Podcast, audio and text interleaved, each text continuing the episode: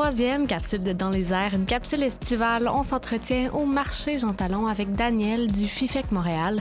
Le FIFEC est un festival de films ethnographiques. Bon, euh, ethnographique, ça a l'air d'un grand mot. Non, ce n'est pas du film euh, sur les fonds marins. C'est vraiment du film anthropologique et c'est accessible à tous. Et dans l'optique de rendre justement le film ethnographique, le cinéma ethnographique encore plus accessible, le FIFEC offre jusqu'au 15 mai des projections dans les cinémas à travers la ville et le tout est entièrement gratuit. Donc, euh, écoutons cette entrevue au marché Jean Talon avec Daniel du FIFEC. Donc euh, FIFEC pour euh, Festival international euh, du film ethnographique du Québec. Donc ça fait depuis 2017 que je coordonne ce festival qui est une organisation bénévole. puis je suis à la coordination mais je fais aussi de la programmation. Comme c'est bénévole, on est tous un peu dans plein d'activités à la fois, communication, organisation des activités. Puis c'est un très chouette festival qui offre des séances gratuites pour le public. Donc euh, voilà mon attrait pour euh, cette implication qui dure maintenant 4 euh, ans là, implication bénévole, entièrement bénévole. Qu'est-ce que c'est que le film?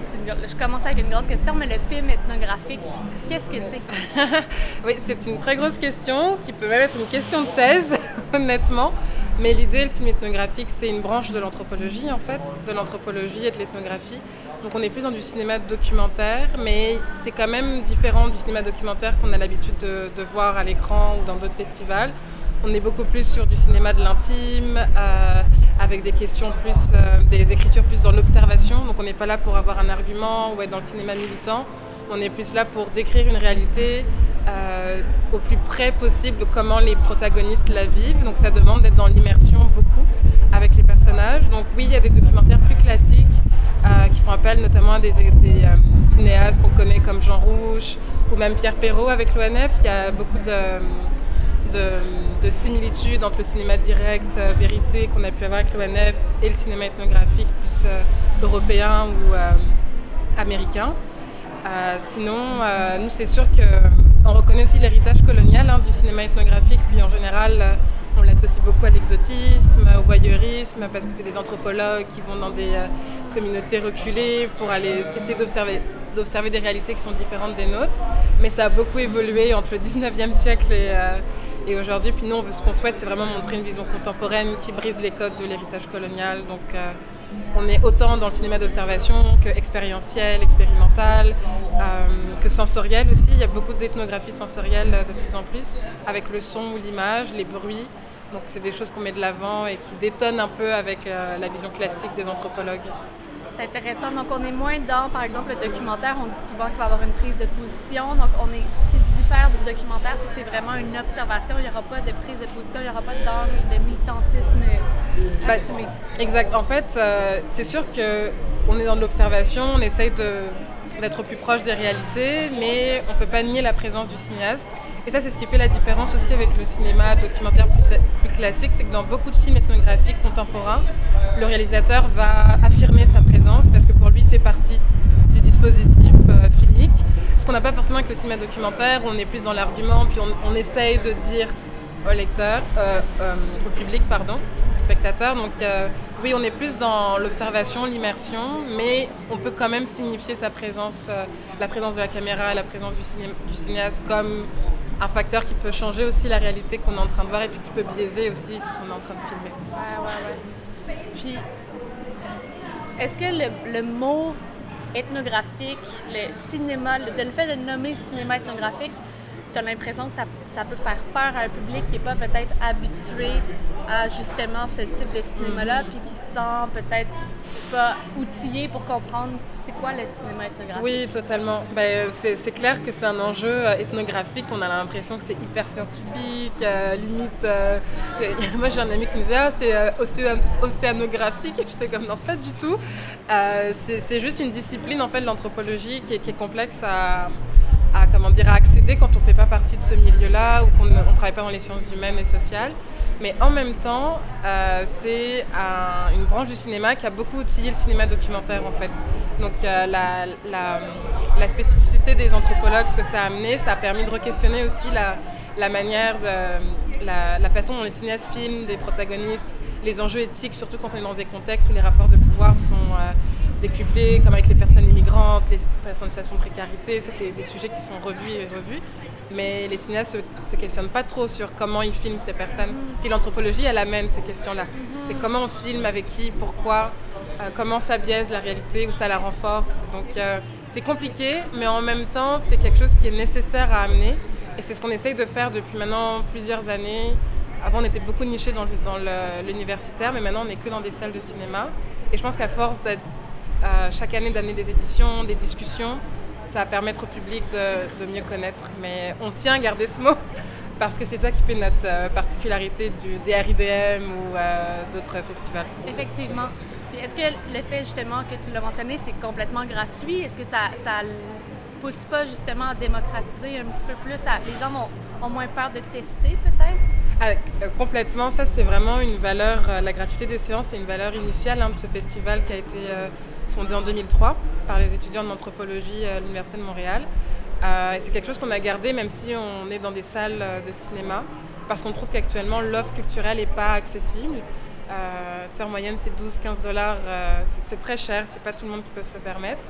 Et nous, on a cette volonté aussi de, je dirais pas d'éduquer, c'est un peu prétentieux, mais de sensibiliser les gens via le cinéma des réalités ou des manières de faire, ou, même de parler des, réalités. Parfois, on a l'impression de bien parler d'une réalité, mais en fait, on n'est pas du tout respectueux. On reproduit des rapports historiques de pouvoir comme euh, le racisme, le colonialisme. Et ça passe par des séances gratuites, je pense, pour attirer les gens, oui, mais aussi sentir que les gens sont légitimes euh, d'accéder à ces espaces-là et qu'il ne faut pas payer pour avoir accès à des choses plus intellectuelles, euh, en guillemets. C'est tellement intéressant. J'aime tellement ça, cette idée-là de justement rendre ça accessible. Bref. Euh, comment vous avez fait la sélection des films cette édition-ci? Parce qu'en plus, c'est comme le retour d'une édition en présentiel. C'est une grosse édition, j'imagine, pour vous. Est-ce qu'il y avait une ligne directrice? Est-ce que vous avez reçu beaucoup de projets? C'est une très bonne question parce qu'il y a le contexte post-pandémique où on n'était pas forcément autorisé à se rencontrer en salle, ou si on se rencontrait en salle, il fallait avoir euh, la distance entre chaque bénévole avec des masques. Donc ça, ça, brime un peu le travail euh, collectif, rassembleur, mobilisateur qu'on aime quand on fait de l'action bénévole. Mais on a quand même réussi parce que les bénévoles étaient tous motivés par... Euh, ils adorent cette partie-là là, de visionner les films, les sélectionner qu'on a, ce qu'on a fait, comme on savait qu'on on allait être en période post-pandémique, voire euh, endémique, on a réduit la durée de, la, durée de soumission des, films, ce qui nous a permis d'avoir un bassin plus petit. Donc on a eu environ 200 films, ce qui, est, ce qui, est, énorme, mais parfois on en a 350, 500. Donc déjà c'était plus soutenable pour les bénévoles, sachant qu'on n'allait pas tout le temps être euh, ensemble autour d'un café. Euh, et ensuite on a fait des groupes de visionnement. Puis ce qu'on aime nous au FIFEC, c'est qu'il n'y ait pas de ligne directrice. Ce qu'on fait, c'est qu'on donne la documentation sur qu'est-ce que c'est qu'un film ethnographique, qu'est-ce que c'est, en quoi ça le différencie du film documentaire ou même de la fiction, parce que parfois la, frontière est floue. Et ensuite, bah, on, on, reconnaît que les bénévoles, qui sont la plupart étudiants ou professionnels euh, cinéphiles, ont l'intelligence suffisante pour juger d'eux-mêmes. Ça, c'est vraiment comme une valeur euh, au FIFEC, ce qui fait qu'ils sont en groupe, ils visionnent. Et ensuite, on se retrouve genre à la fin décembre, début janvier, à voir bah, quels étaient les films vraiment euh, marquants euh, du visionnement, ceux qui créent plus de débats, où on sent que c'est, c'est pas si facile de savoir si c'est un film ethnographique, c'est là que c'est le plus intéressant. Et euh, au fil, de fil en aiguille, on fait plusieurs rencontres, puis on affine la, la sélection et ensuite on, on, essaie de voir s'il y a des thématiques qui relient certains films, puis là on fait les séances. Donc c'est vraiment un processus itératif qui... on n'est pas là pour dire c'est quoi le film ethnographique, mais c'est sûr que ça, ça fait partie de, de la sélection. Et ce qui, nous, nous intéresse le plus, c'est tout ce qui est l'éthique de la représentation. Donc on sait qu'il y a des sujets qui reviennent souvent, genre la migration, euh, les enjeux autochtones, enfin, j'aime pas dire les enjeux autochtones, mais la création autochtone ou les réalités autochtones, comment elles sont présentées. Mais nous, ce qu'on veut, c'est pas faire du misérabilisme, c'est pas de, de, dire que de toujours cantonner ces groupes-là dans des cases. On essaye de d'aller un peu euh, à l'envers, à 360 degrés, puis de se dire qu'il y a d'autres manières de raconter ces histoires, d'autres manières de représenter les visages. Donc ce qui fait vraiment notre singularité, c'est pourquoi on met ces films-là et qu'est-ce que ça va amener pour les publics qui sont concernés ou les cinéastes qui sont concernés. C'est vraiment intéressant comme processus de sélection parce que j'ai l'impression d'entendre un peu comme un jury, c'est des gens qui sont pas nécessairement outillés, qui n'ont pas nécessairement un background, mais on leur explique c'est quoi, puis ensuite de ça, ça, permet d'avoir des personnes de différents milieux. Euh, est-ce que la personne qui est derrière le film va avoir aussi un impact dans le sens que euh, est-ce que c'est un critère de sélection de dire, par exemple, les créations autochtones doivent être, doivent être créées par des personnes euh, autochtones et non une personne blanche qui va juste arriver, débarquer avec sa caméra? Oui, oui, on a des, des, comment on appelle ça, des des critères, j'aime pas trop ce terme, mais on a euh, une vision. Voilà, on a quand même une vision, même si, euh, si on a des étudiants en qui sont très familiers avec la discipline, des étudiants en cinéma aussi qui sont familiers. On a aussi des étudiants en communication qui ont peut-être des cours en études autochtones, mais qui savent pas trop ce que c'est que le film ethnographique ou les enjeux éthiques. Donc on essaye au mieux de discuter le plus possible sur l'impact qu'on a en fait en diffusant ces films-là, ce qui implique de prendre en considération qui filme, comment, avec qui. Donc ça, c'est vraiment un, fil rouge là, de notre euh, programmation pour justement déconstruire l'héritage colonial euh, de l'ethnographie et de l'anthropologie. Est-ce que toi, Daniel, tu as un coup de cœur, cette, cette édition-ci? Ben, en fait, est-ce que tu as un coup de cœur, puis est-ce que tu as d'autres recommandations? Qui ne sont pas nécessairement des coups de cœur, mais que tu dis ça, ça va marquer, ça va choquer, ça, va, euh, ça va rester gravé? Oui, totalement. Ben, c'est sûr que ben là, je, pense que ça va pas être projeté, euh, enfin notre conversation va pas être diffusée aujourd'hui, mais la, soirée d'ouverture est quand même marquante parce qu'on va, pour la première fois, je pense qu'on assume, on ouvre, ouvre le festival avec un film qui s'appelle euh, KR, qui raconte l'histoire de femmes transgenres euh, migrantes à New York, originaires d'Amérique du Sud, du Mexique en l'occurrence, puis qui, au travers d'une ethnofiction, donc on est dans le film ethnographique documentaire, mais elles rejouent certains moments de leur vie ou certaines réalités. Elles, prennent vraiment le pouvoir sur comment elles veulent être représentées en rejouant des parties de, leur quotidien en fait. Et ça, ça nous a vraiment euh, époustouflés. Et ça a été fait par un sociologue en collaboration avec une organisation qui travaille au plus près de ces femmes-là. Euh, donc on est vraiment euh, hyper content de pouvoir diffuser ça le soir de l'ouverture surtout sur une réalité difficile là, de travailleuses du sexe qui sont pas de papier, donc qui, qui font face à plein de barrières euh, euh, structurelles dans leur vie quotidienne, mais aussi d'être tout le temps persécutées par la police euh, dès qu'elles font leur travail. Donc voilà. Puis il y a aussi samedi soir, il y a une séance au musée Maccord à 20h30. Le thème c'est de l'impossibilité de filmer la migration. Et ça c'est un bloc moi qui me parle beaucoup parce que on a beaucoup de films sur l'immigration, sur les migrants, avec des portraits, des soi-disant films immersifs mais là, c'est des films qui traitent la migration hors champ. Donc on voit jamais les migrants. Euh, on a juste de la narration, euh, des images euh, autres comme des, caméras satellites,